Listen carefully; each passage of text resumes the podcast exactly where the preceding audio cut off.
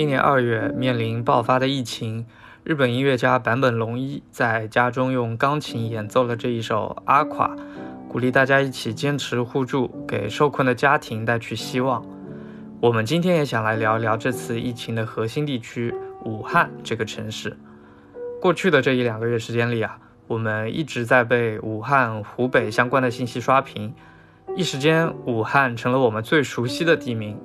但具体去想一想呢，就会发现，对这座城市我们了解真的还挺少的，所以我就会去看一些与它相关的东西，希望去了解它，也希望能够带大家一起来探索这座伟大的城市。今天我就邀请到了我们的老朋友文史专栏的作者居老师，来聊一聊近现代时期的武汉，比如说武昌起义啊、辛亥革命啊这样的话题。对于这些故事啊，我觉得好多朋友可能和我一样。都略知一二，就是说名字我知道，但是具体是什么事情呢？我就一窍不通了。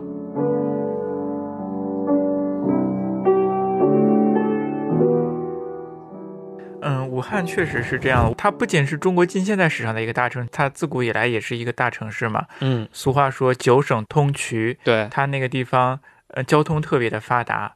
往北走，往南走，还是往东、往西，都是一个必经之路。鉴于这个原因呢，所以说也是人员聚集的地方，所以说也出现了很多的人才。那么自然，很多的历史大事呢，也都出现在这个地方。嗯，我们说起武昌起义啊，就是前几天也跟你简单的聊了聊，就感觉这一个很重要的小事件，必须结合它的非常壮阔的历史背景来讲。我觉得如果不知道这些历史的话，光说武昌起义可能听起来还挺累的。嗯，那我们要不就先撸一撸当时的历史大背景，可以吗？嗯，可以啊，嗯嗯嗯，就是其实武昌起义的背景就是所谓辛亥革命的背景。嗯，辛亥革命呢，它有广义和狭义之分。嗯，所谓的狭义的辛亥革命呢，可能就是指武昌起义这一段。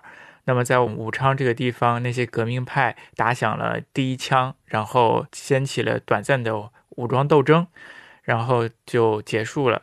然后广义的辛亥革命呢，它其实就是在武昌起义前前后后十几年所发生的一系列的革命运动，嗯，我们都把它作为所谓的广义上的辛亥革命。嗯，辛亥革命呢，确实是中国近代史上的一件非常重要的大事情，因为它推翻了清朝的统治。如果再往高处说，它就结束了中国所谓的两千多年的封建统治，建立了这种共和的体制，有了民主。所以说，它是我们中国近代史上一件非常重要。的大事情，它可以算是一种开天辟地的大事情了。所以简单的来说，辛亥革命其实就是推翻了皇帝的统治，是吗？对，推翻了帝制，然后呢，中国就迈向一种新的政体。嗯，中华民国吗？对，中华民国其实就是中国要走向何处嘛？这是中国 自古以来很多这种仁人志士他们所想的一种方法。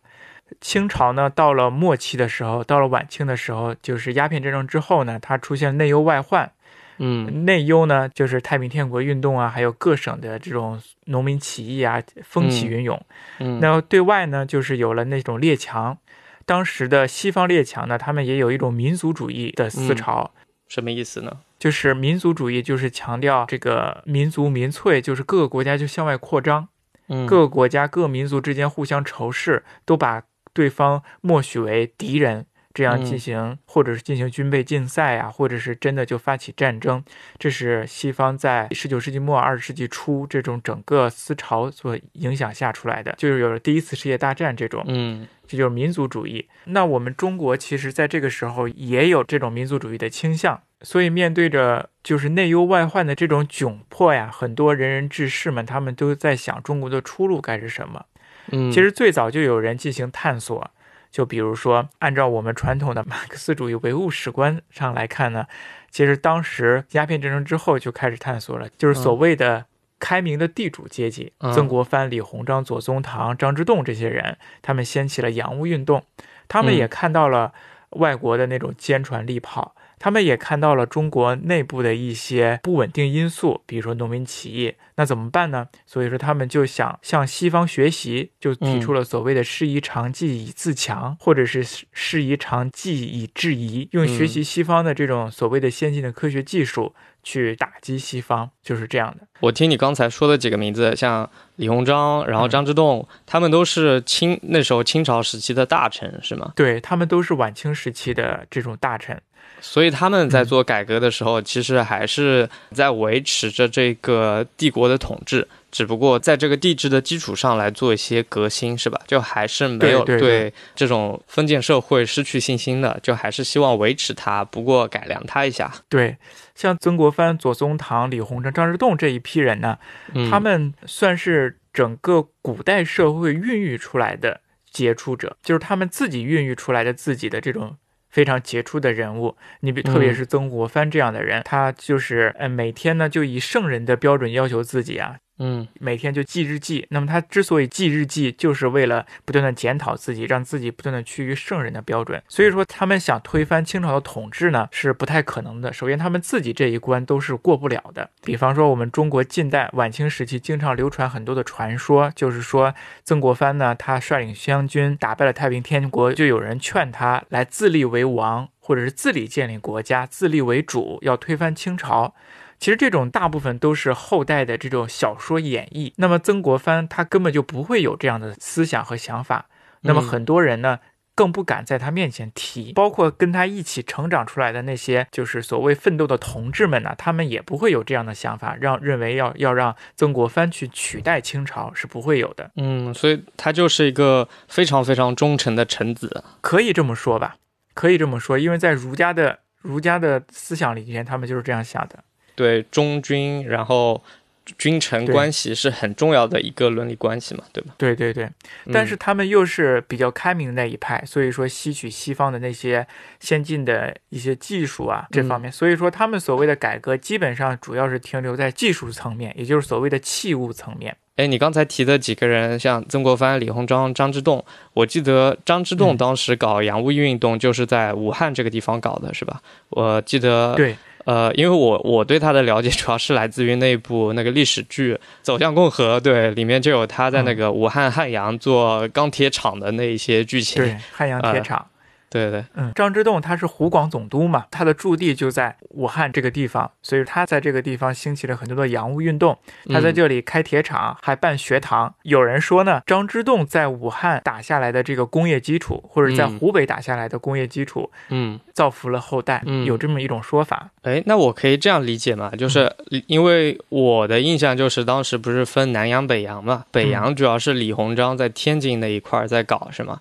然后南洋就是张之洞在那个武汉这儿在搞，是吗？嗯，不是啊，不是啊，啊，不是这样的。所谓的南洋、北洋，它是指海军，它是专门是海军这一块儿。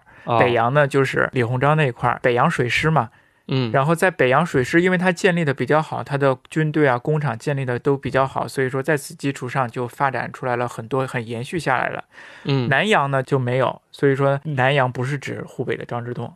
哦，明白。那我可以这样理解嘛？就是当时李鸿章跟那个张之洞两个一南一北都在搞洋务运动。李鸿章好多工业都是设在，比如说唐山啊、秦皇岛啊，还有天津啊这些地方。这些地方是当时的北方的工业重镇。那南方的话，很重要的一块就是张之洞在湖北搞的这一些，是吗？哎，湖北确实是一个重地，嗯，是一个重地，但不能说南方只有湖北、武汉。嗯，因为我知道好多那个民族企业家在什么上海、南通也搞了很多的。我们还说过什么清朝末代状元。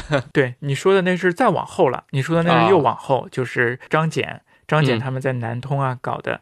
那么中国南方其他很多地方，比如上海，那肯定算是一个重中之重了。对，是吧？上海啊、广东啊这些地方都都挺那什么的。所以说湖北，湖北也是，它是南方当中的。一环也不能说它是多么佼佼者，它算是一个不错的地方，但是也不是特别的佼佼者。嗯，但是大概就是从武汉地区的历史来看，我们就知道，就是是张之洞这样的重要的人物，在担任湖广总督的时候，在那里打下了近现代工业的基础，是吧？对，是的。那提到了张之洞呢，有这么一个小故事，可以简单的说一下。好呀，好呀就是我们不是经常现在不是有这个武汉有疫情嘛？我们经常说武汉加油，湖北加油，中国加油。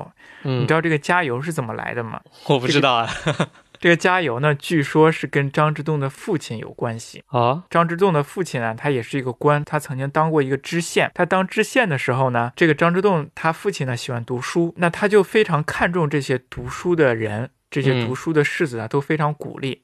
那么嗯他就告诉他的手下说，让他的手下呢带着这个灯油，晚上嗯巡夜的时候，如果看到有谁在挑灯夜读，那么张之洞的父亲就让他的手下的人去给这个世子啊去加油，加点油，灯里加点油。哦，是加那个油灯的油。对他手下的人呢，每次哎看到这个有人挑灯夜读，就推门进去，就说县令大人给谁谁谁加油，就是这样的一种小故事。但是这种小故事是嗯对，但是这种小故事可不可信呢？也不一定，反正就有嗯流传过这样的一个小嗯故事，讲这个加油是谁谁谁是有这么一个意思的。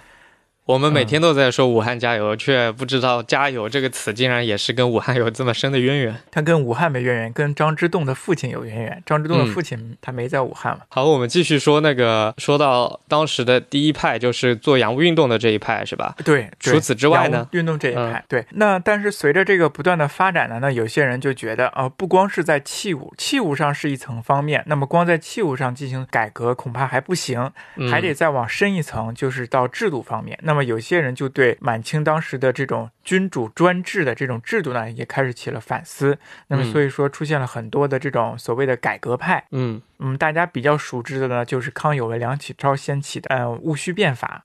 嗯就是维新运动。那其实维新运动，梁启超跟康有为他们所做的戊戌变法呢，只是维新运动当中的一环。哦，当时呢，也有很多人都有这种维新的思想，也不断的去介绍西方的这种什么君主立宪呐、引进过来，想让清政府呢改成这种君主立宪，比如像日本那样，或者是像英国那样。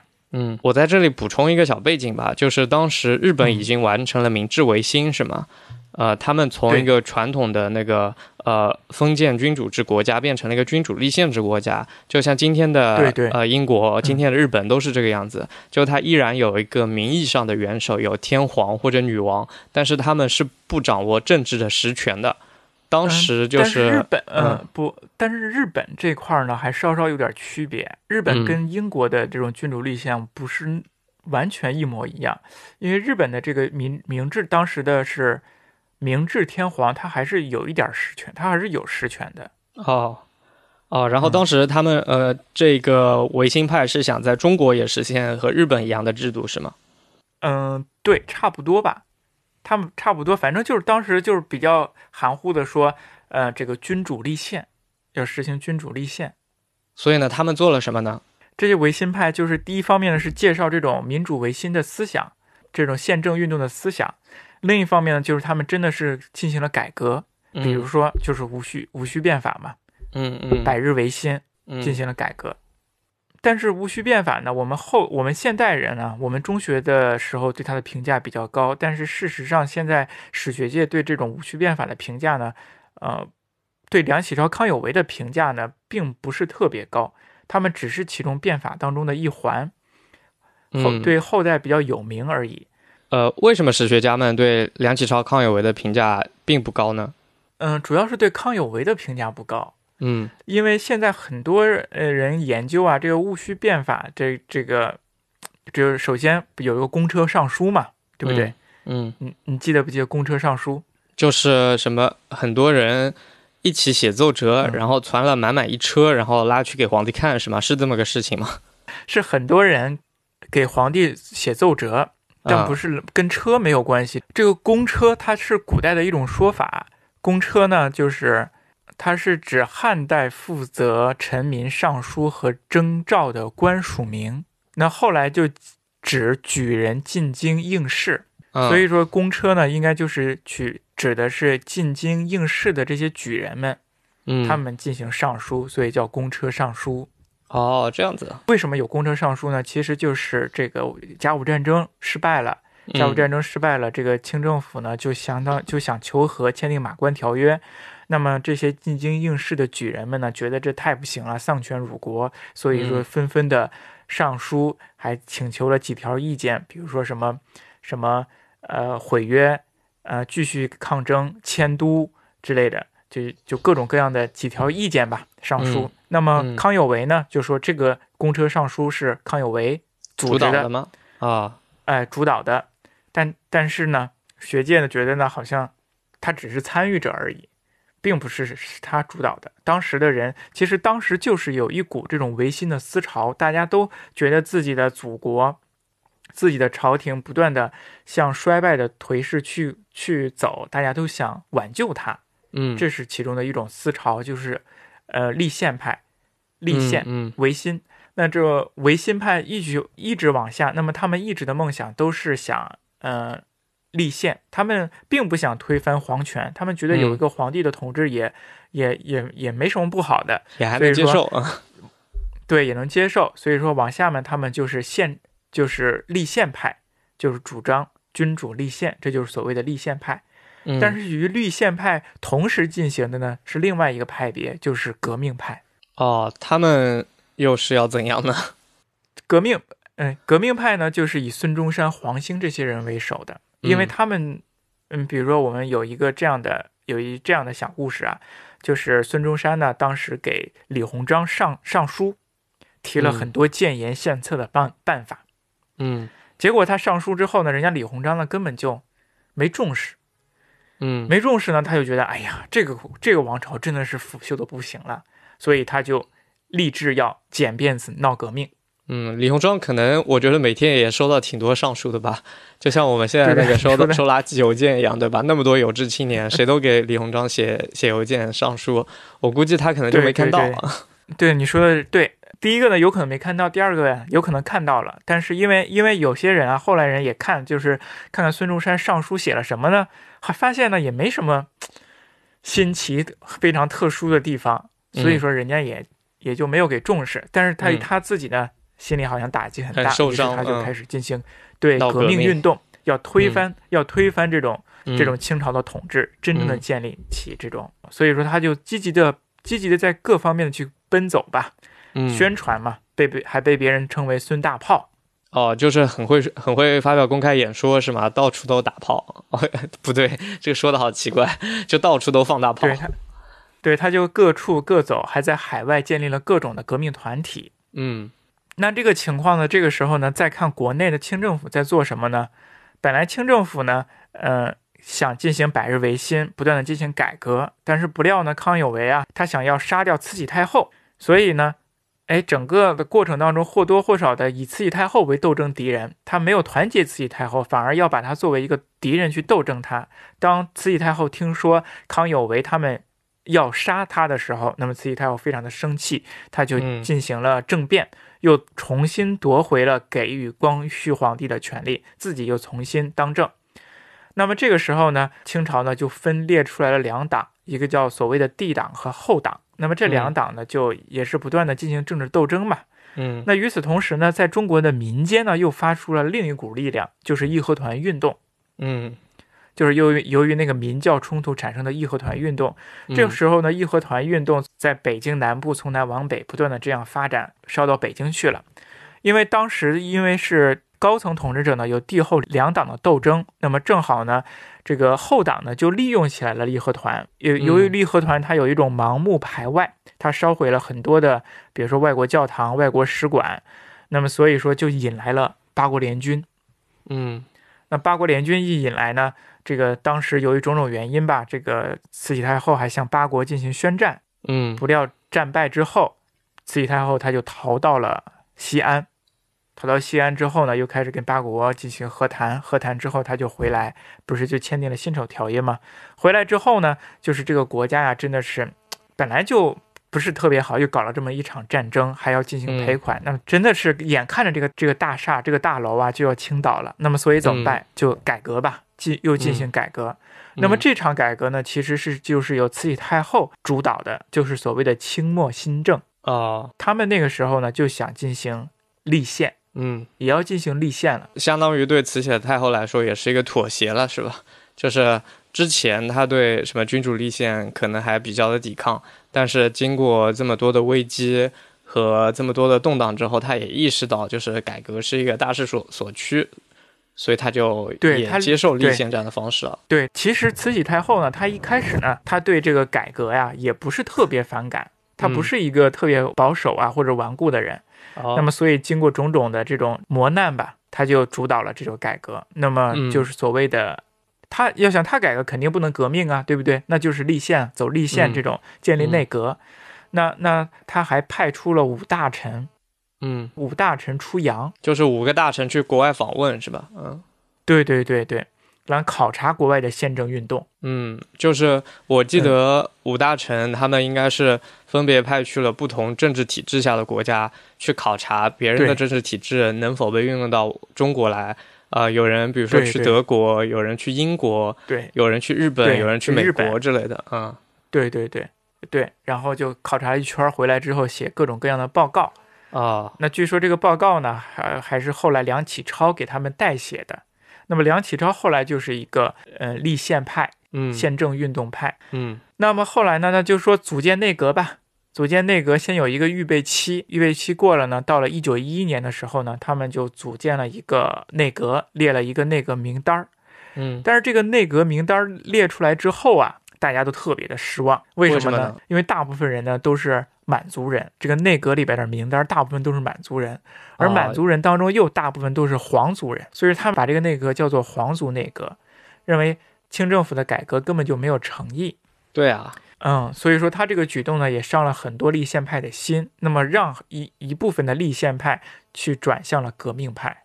哦，是的，嗯，对。那当清政府在进行这种立宪各种各样的改革。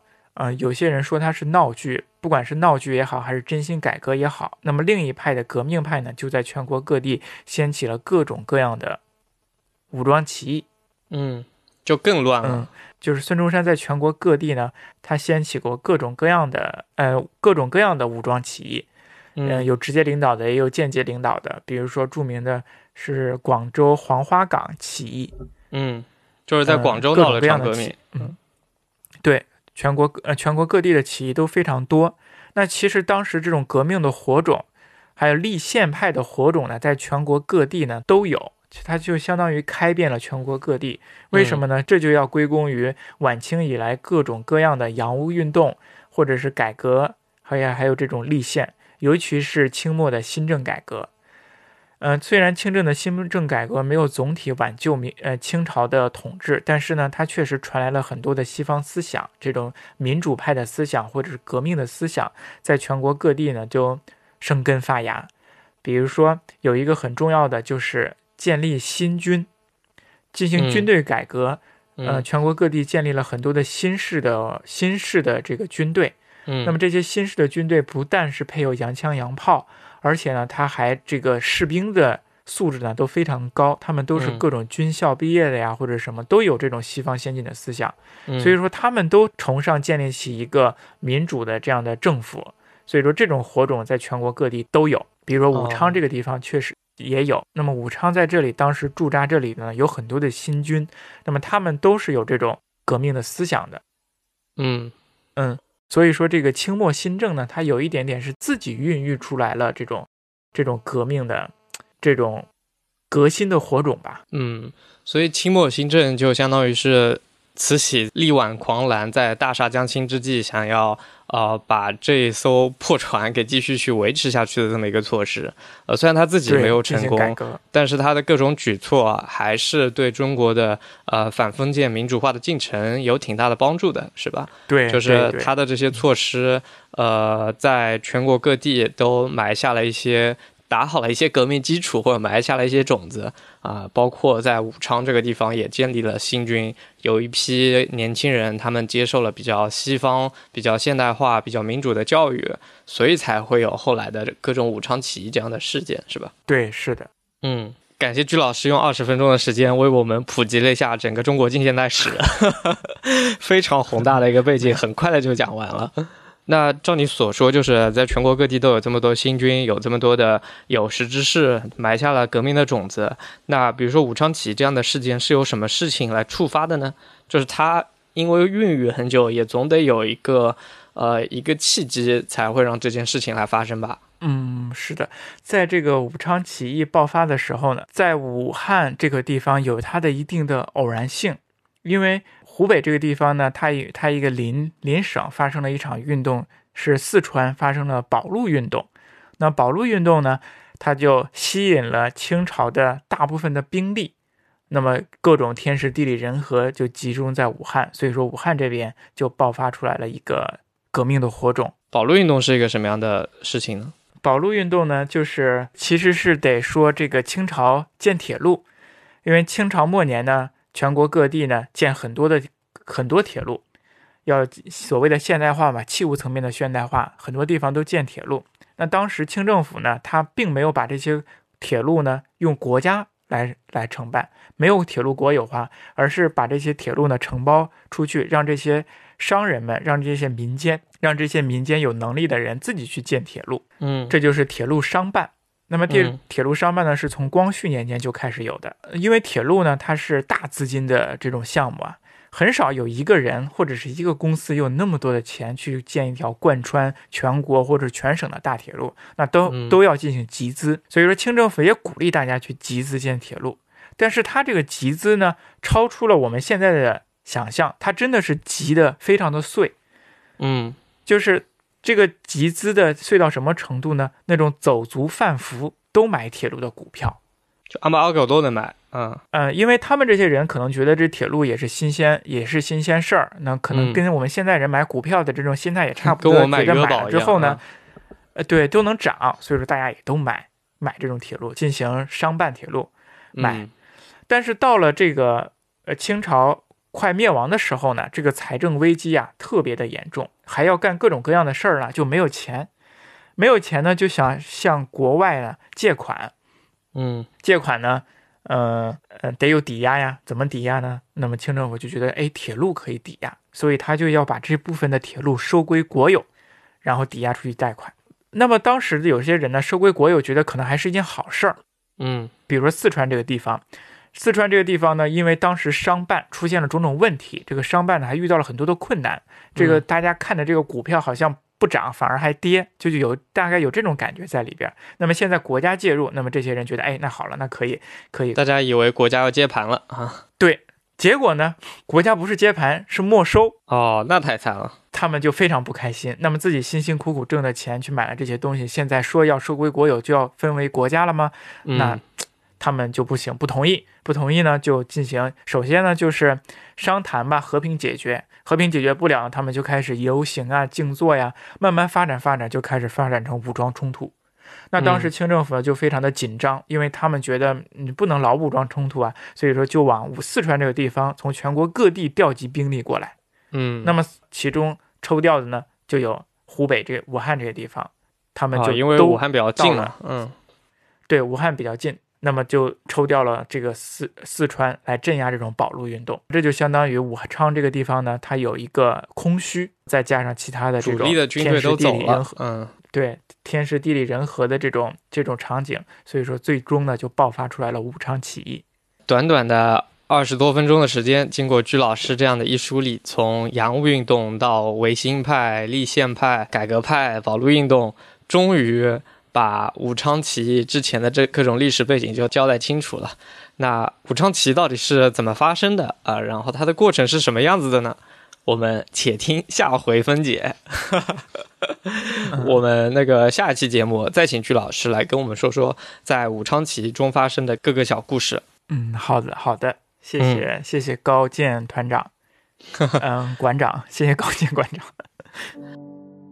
顺便补充一下，今天我们这一期节目中讨论到的一些书和文章呢，我会把它的名字和链接放在我们的微信公众号，关注露天博物馆，并且回复本期节目的编号，也就是二十八，你就会收到这些文章列表和链接了。此外呢，我们诚邀你加入我们的微信听众群，和我们分享你的所思所想，在公众号回复“听众群”这三个字，你就会收到入群的方式了。好，今天的节目就到这里，那我们下期节目再会。